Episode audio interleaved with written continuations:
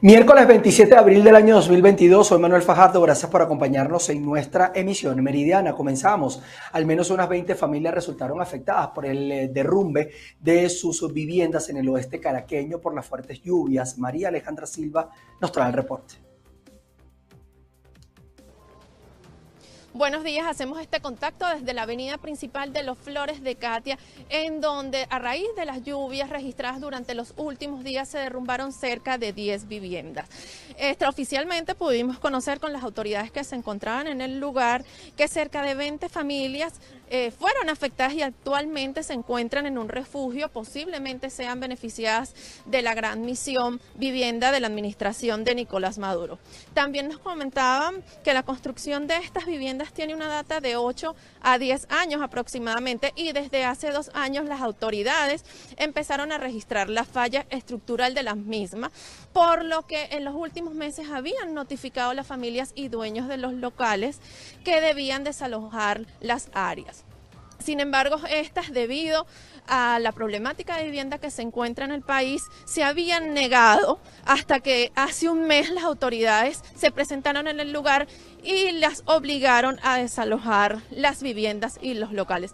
Sin embargo, al momento de registrarse la caída de las viviendas, todavía habían personas, no se registraron heridos, nos comentaron las autoridades y como lo comenté, se encuentran resguardados en un refugio por aquí eh, pasa la quebrada Caruata, la cual tiene una longitud de cerca de 4 kilómetros y es una de las principales quebradas que atraviesa el oeste caraqueño. También pudimos conversar con algunas de las personas que viven cerca de esta área y nos comentaban que sí, efectivamente, la falla estructural la conocían que sabían la problemática, pero sin embargo las autoridades locales tampoco hicieron algo al momento para resolverla. Por eso, eh, con esta información vamos a regresar. También tenemos que la alcaldesa de Caracas, Carmen Meléndez, aseguró que sus cuadrillas están en todos estos puntos donde se han desbordado las quebradas, por lo que continuaremos con esta información. Desde Caracas, Venezuela, María Alejandra Silva. Seguiremos atentos a las zonas que han resultado afectadas por las lluvias, al menos en el área metropolitana de Caracas. Y fíjense que en este mismo sentido, pero en el estado portuguesa, las intensas precipitaciones registradas en Acarigua y Araure dejaron un saldo de una persona fallecida y también descargas eléctricas, además de diversas afectaciones en viviendas y comercio. Vamos a ver la siguiente nota. Ay, chao. Las imágenes registradas durante la intensa jornada de precipitaciones en Acariguaraure son impactantes. Un centro comercial inundado, la emblemática iglesia San Miguel Arcángel con fuertes filtraciones. Qué triste cerrar la iglesia porque se nos está mojando. Y múltiples calles y avenidas desbordadas. Son algunas de las más notorias afectaciones reportadas. De acuerdo al INAME, el fenómeno meteorológico obedece a la baja presión que activó la zona de convergencia intertropical, con nubes de evolución rápida generando lluvias de moderadas a fuertes, actividad eléctrica y eventuales ráfagas de vientos en el estado portuguesa. Según el pronóstico meteorológico, esta situación afectará a todo el territorio nacional hasta el domingo primero de mayo.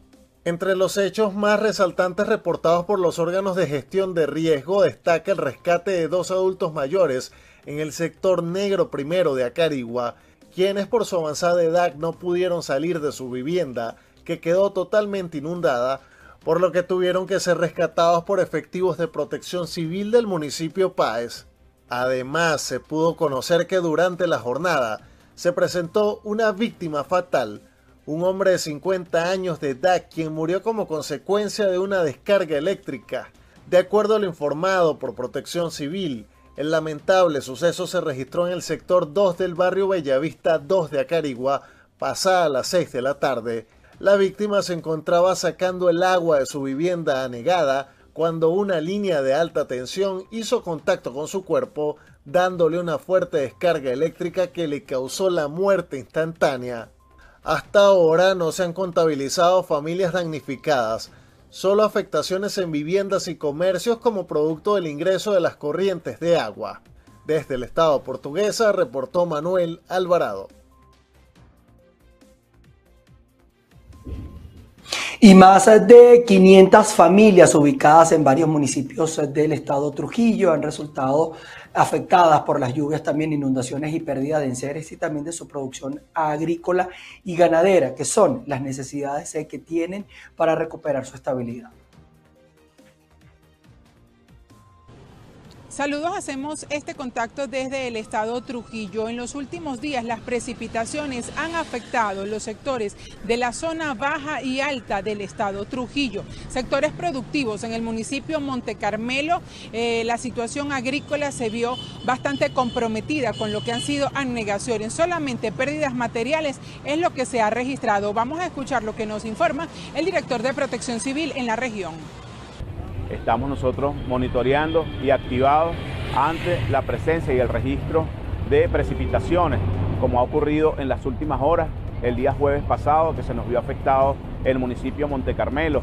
Allí tenemos cuatro sectores que han sido anegados, no tenemos pérdidas humanas, no tenemos daños a, a personas, simplemente anegación de las viviendas, anegación de zonas agrícolas y pecuarias, lo cual está siendo intervenido por todo, el, por todo lo que es el sistema de gobierno, el gobierno bolivariano del Estado Trujillo desplegado por instrucciones del mayor Gerardo Márquez, gobernador bolivariano del Estado Trujillo, bajo la supervisión del general de división Julio Yepes Castro, secretario general de gobierno, todos los organismos, Unión Cívico Militar Policial, al igual que lo que son las vías carreteras de, nuestra, de nuestro estado Trujillo, en la vía Betijoque Sabana Mendoza ya está siendo intervenido por maquinaria, gracias al equipo de infraestructura dirigido por el ingeniero Henry. Eh, también de esa manera el municipio Valera, en la parroquia de La Puerta, allí en el sector Santa Bárbara había el páramo, pues hubo que intervenir por el colapso de un puente. Motivo, eh, eso motivo a que colapsó el canal de recolección del tanque y eh, nos afectó toda la vía por el material de detrito que, se, que bajó producto de ese colapso del tanque. En la vía El Horno, vía La Puerta Timote, allí tenemos tres eh, derrumbes bastante fuertes que ya vienen de vieja data, pero de igual manera, con toda la voluntad, el gobierno bolivariano del Estado de Trujillo está dando atención a todas estas familias. Estamos atendiendo a unas familias que son del Estado Zulia. En el puerto La Dificultad, allí hay 170, 135 viviendas bajo el agua, totalmente inundadas. Tránsito ilimitado han tenido las gandolas de carga pesada que llevan las verduras y hortalizas para el centro del país en la vía que conecta la trasandina del estado Mérida con el estado Trujillo por todos los derrumbes ocasionados. Desde el gobierno regional han realizado las limpiezas y siguen recuperando otras vías para poder tener el despeje de las mismas. Es la información que tenemos en el estado Trujillo, les reportó Mayra Linares.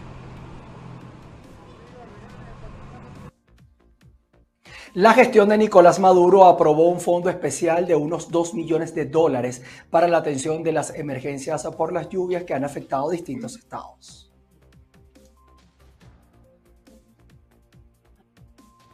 Sigan tomando las medidas preventivas, jefe de gobierno, y Caracas y la Gran Caracas cuenta con todo el apoyo, lo que haga falta. Estoy estableciendo un fondo especial para la atención de las emergencias de lluvia de 10 millones de bolívares renovables. Al ser utilizados se van renovando automáticamente. Ustedes pueden girar desde ya sobre esos 10 millones de bolívares. Desde ya cuentan con esa platica fresca, directa mano, para que ustedes vayan directamente a resolver. No dependan de nada.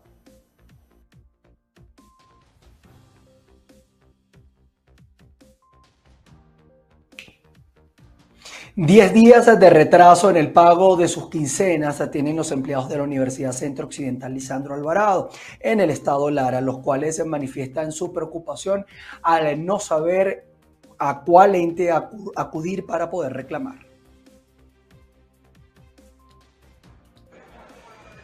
Gracias por el contacto. Buenas tardes. Estamos desde Barquisimeto en el estado Lara con parte del Sindicato de Trabajadores de la Universidad Centro Occidental, Lisandro Alvarado. A mi lado se encuentra su vocero principal, Rubén Darío Albornoz, para denunciar principalmente el retraso que hay en el pago de las quincenas y otras vicisitudes que afectan la Casa de Estudios Superiores. Bueno, el retraso en las quincenas es algo insólito. Son cuatro, cuatro lochas, como decíamos antes pero no han pagado la quincena. Hay un retraso desde el año 2021 en el pago de los gremios, de la caja de ahorro, de los institutos de prevención social.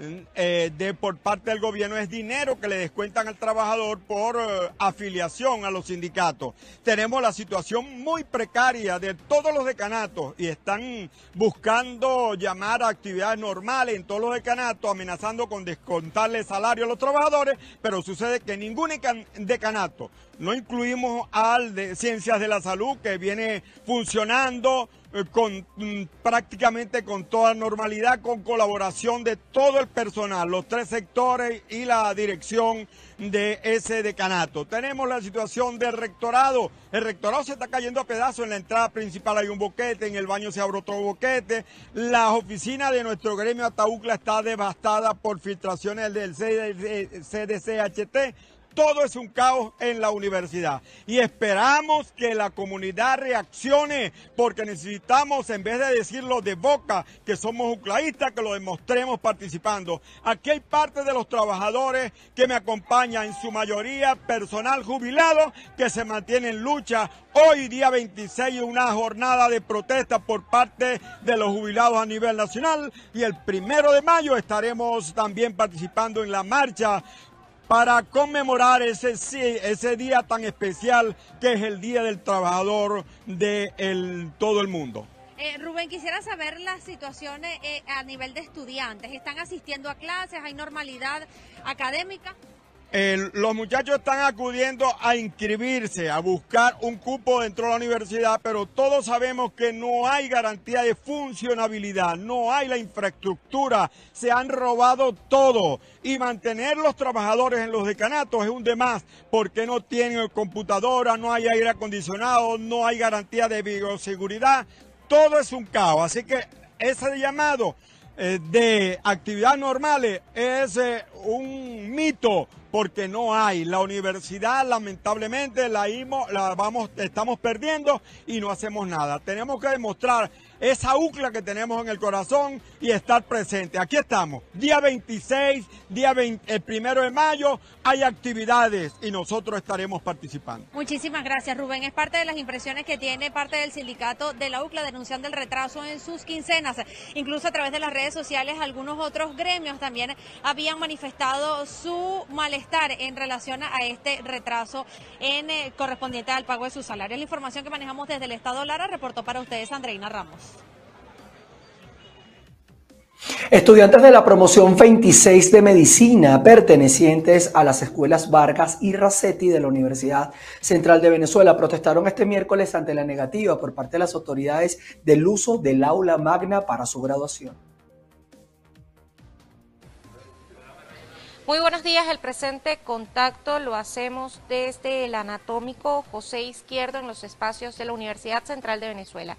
Desde aquí un grupo de estudiantes están exigiendo a las autoridades el uso del aula magna para la promoción número 26 de medicina de las escuelas Vargas y Racetti. A mi lado se encuentra Vicente Signorile, consejero universitario, quien nos explica un poco acerca de la situación, qué es lo que está ocurriendo y por qué no los están dejando utilizar el aula magna para este acto de grado? A ver, lo principal es exactamente nuestra exigencia es por el aula magna. Aquí no queremos hacer referencia absolutamente a nada político. La, protesta no es en contra de una persona, es, es por, por, la exigencia de poder graduarnos en el aula magna. No solo nosotros como médicos, sino el resto de las escuelas de la universidad que están por graduarse, que sus actos están por venir. El por qué, se nos han dicho muchas cosas. Algunas cosas han sido por el COVID, lo cual nosotros fuimos primera línea ahorita ante, ante el COVID. Eh, nos han dicho que hay hongos en el aula magna, no hemos recibido eh, ningún documento que, explique esos estudios que se han hecho y pues nuestra exigencia es clara, que nuestra graduación sea en el aula magna, la nuestra y la del resto de las escuelas que están por graduarse. ¿cuál es la opción que ustedes les están dando ante esta negativa de prestarles, en este caso, el aula magna para esta graduación? La opción que se nos está dando es hacer el acto en la plaza descubierta del rectorado, donde fue nuestra entrega de, credenciales. Y para nosotros esta vez eso no es opción. Si hubo opción la primera vez para la entrega de credenciales, pero para este segundo acto no es opción. Todo Usevista sueña con graduarse bajo las nubes de Calder y darle ese reconocimiento a, a su familia, que fue su apoyo desde ahí, desde allá arriba, desde las nubes de Calder. ¿Cuáles son esas medidas de presión que ustedes como estudiantes quieren hacer, además de esta protesta del día de hoy? Bueno, ya, ya hemos tenido múltiples, múltiples reuniones haciendo la solicitud, eh, lo hemos exigido en los diferentes espacios de cogobierno. Ahorita estamos llevando a cabo una protesta y eh, poco a poco pues iremos escalando con, las peticiones que estamos haciendo. Bien, eran las palabras de Vicente Signorile, consejero universitario desde aquí, desde la Universidad Central de Venezuela, ante la negativa por parte de las autoridades de prestar el aula magna para la promoción número 26 de medicina de las escuelas Vargas y Racetti. Esta es la información que nosotros manejamos hasta este momento desde Caracas, Venezuela. Irene Mejías. Transportistas protestaron en la ciudad de Coro por la suspensión de gasolina a las líneas que prestan servicio de vehículos por puesto. Martí Barbera nos amplía esta información. Muy buenas tardes. Al menos 200 carros entre por puestos y taxis no tienen acceso a la gasolina en la estación de servicio del kilómetro 7 asignada para el servicio de transporte público. Los transportistas denunciaron que funcionarios del Instituto Municipal de Tránsito y Transporte presuntamente dieron la orden de no abastecer algunas unidades independientemente de que represente la parte de por puesto, estoy hablando por todos mis compañeros en general, llámense mototaxistas, llámense taxistas y llámense carro por puesto. ¿Qué sucede? El día de hoy se ha presentado una problemática que es el kilómetro 7, donde los compañeros manifiestan que hay personas del Instituto Municipal de Tránsito Terrestre queriendo hacer em, valer los derechos de los compañeros de los masivos, las bucetas, y obviando los derechos que tenemos como padres de familia, los compañeros de mototaxi, de taxi, de carro por puesto. ¿Qué sucede? Nosotros pedimos un pronunciamiento de parte de los entes gubernamentales porque nosotros tenemos una representación sindical y lejos de eso tenemos la representación del mismo instituto que hoy nos quiere vulnerar los derechos. No entendemos cómo nosotros pagamos una cuota en el Instituto de, de Tránsito Municipal y hoy en día ellos nos quieran vulnerar el derecho a surtir el combustible. No entendemos eso.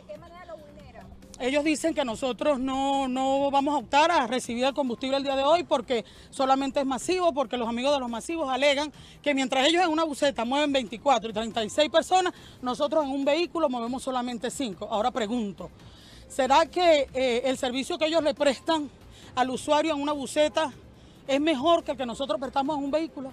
¿Será que la comodidad de una buceta es mejor que la que presta un vehículo? No, ¿verdad? Ah, bueno. Entonces, yo lo que quiero darle a entender a ellos es que así como ellos son padres de familia, nosotros también. Es parte de la información que tenemos a esta hora desde el estado Falcón. Volvemos nuevamente con la emisión meridiana de Noticias BPI TV. Así es, Marty. Representantes de la Escuela Básica Las Agüitas 3, ubicada en el municipio de Los Guayos, esto en el estado Carabobo, manifestaron su descontento y también la preocupación por el deterioro en el que se encuentran los techos de esta institución. Gracias por el contacto. Esta unidad educativa cuenta con una matrícula escolar de al menos mil niños divididos en dos turnos, quienes están en riesgo ante el colapso de esta infraestructura. Claro, ahorita no hay dinero para que la gente esté pagando colegio privado. Muchos quisieran sacarlo, pero ¿cómo lo pagan? Hacerle llamado al gobernador, al alcalde, que le meta el pecho a esta institución donde aquí diariamente hay más de 500 niños entre mañana y tarde. Y así los maestros también trabajen a gusto. Preocupada por la problemática que tiene el colegio, porque no sé, por lo menos tengo mi nieta. Esta es una vialidad que tiene años así, que el techo no sirve, que tenemos miedo que se desplome.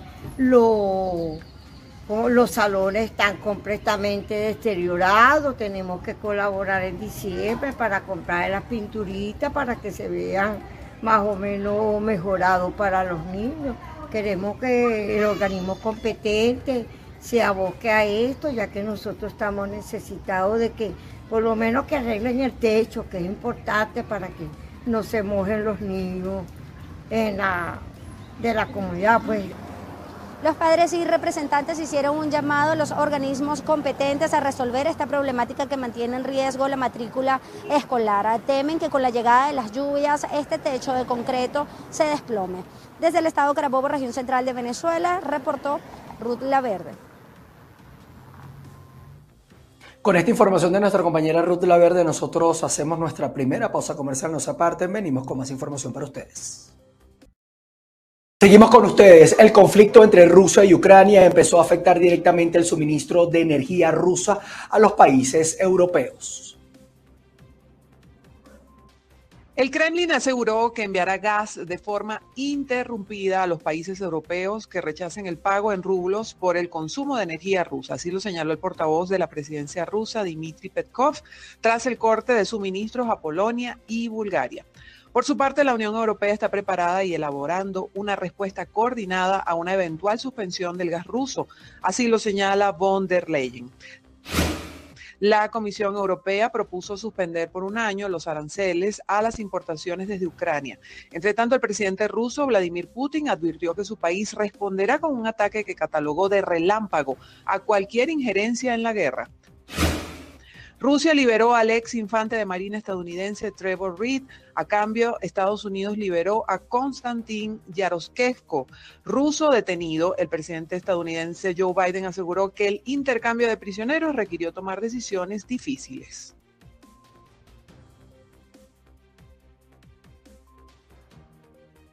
La Comisión Nacional de Sanidad en China anunció el fallecimiento por COVID-19 de unas 48 personas en la metrópoli oriental de Shanghái, con lo que la cifra de fallecidos desde que comenzó la epidemia en China asciende a 4.876. La urbe suma un total de 238 fallecidos desde que comenzó el confinamiento hace más de un mes a raíz de un abrupto aumento de casos. Nos venimos a Colombia porque no cesan las embarcaciones ilegales de migrantes quienes exponen sus vidas cruzando las aguas del Golfo de Urabá a altas horas de la noche con el fin de alcanzar la frontera con Panamá para seguir su camino hacia los Estados Unidos. Jair Díaz ha estado atento a esta situación y nos reporta.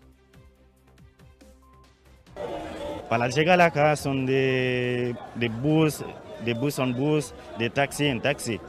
Para llegar acá a veces encuentro mucho problema. Este migrante haitiano de nombre Epilichen busca desesperadamente cruzar la frontera entre Colombia y Panamá para llegar a Estados Unidos. Para cruzar de esa eh, mal para, para la otra frontera. Como este migrante, muchos se hacen a mar abierto en embarcaciones ilegales en horas de la noche en el Golfo de Urabá con el fin de alcanzar la frontera con Panamá. Las últimas dos semanas, si lo podemos decir así, eh, la Armada Nacional le ha interceptado cerca de dos, dos embarcaciones. Eh, son embarcaciones más de tipo artesanal. Pudo identificar y pues obviamente individualizar a unas personas que pueden estar inmersos dentro de estas conductas. Según las autoridades, en lo corrido de 2022, 66 migrantes han sido rescatados en alta mar, procedentes de Venezuela, Perú, Bangladesh e India, en tres embarcaciones artesanales una de nuestras unidades logró la detección de una embarcación que se presumía estaba cruzando de manera ilegal la frontera marítima con Panamá. En las últimas horas, 19 migrantes venezolanos fueron salvaguardados, entre ellos dos menores de edad. Alrededor de 20 capturas de coyotes se han registrado este año por el presunto delito de tráfico de migrantes. Jair Díaz, Voz de América, Bogotá. Continuando con este tema, las organizaciones de tráfico humano están reclutando a jóvenes para transportar a los inmigrantes desde la frontera de México hacia los Estados Unidos, que sin saberlo están colocando su vida en manos de adolescentes. Los coyotes están reclutando adolescentes por redes sociales y videojuegos y los provocan con dinero fácil pero esto no siempre termina bien. Kevin Ávila, de 18 años, enfrenta cargos de asesinato en primer grado y otras acusaciones luego de chocar en la autopista 10. Ávila conducía un vehículo con siete inmigrantes, tres murieron y cuatro están hospitalizados. Las organizaciones que están moviendo gente por la frontera están usando jóvenes para manejar los coches que buscan los, los migrantes y los manejan a partes de Arizona. La patrulla fronteriza dice que esta es una nueva modalidad que están viendo aumentar cada día y que algunos jóvenes son engañados. Una jovencita fue reclutada uh, en uno de estos juegos y a ella le dijeron y le engañaron que iba a cruzar uh, electrónicos, eh, en realidad llevaba droga, entonces fue arrestada y el, y el carro fue decomisado. El alguacil del condado Cochise publica semanalmente en sus redes sociales arrestos de adolescentes que transportan indocumentados en el área de Douglas. Los jóvenes realmente no saben a lo que se enfrentan. Estos jóvenes están siendo reclutados uh, y, y, muy fácilmente. ¿Por qué? Porque muchas veces pueden pensar o les pueden prometer que porque son jóvenes, son menores de edad, no, los va a, no van a tener consecuencias serias en, en, sus acciones. Las autoridades y el abogado explicaron que aunque sean menores de edad, estos adolescentes son arrestados y procesados porque cometieron un delito penal y son enjuiciados. Paula Díaz, Voz de América, Arizona.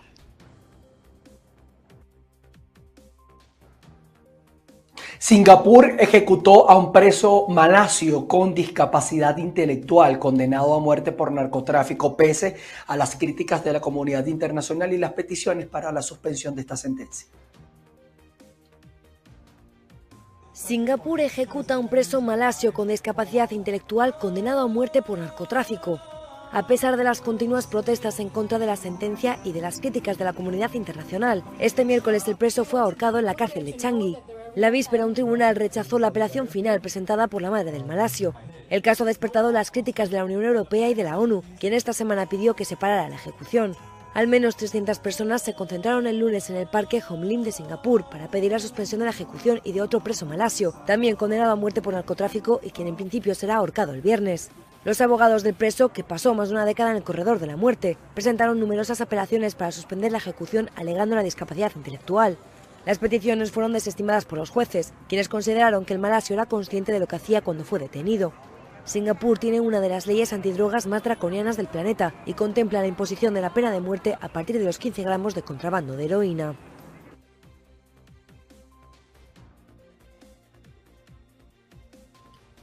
De esta manera llegamos al final de nuestro recorrido de actualización informativa a través de nuestra emisión meridiana a través de VPI TV.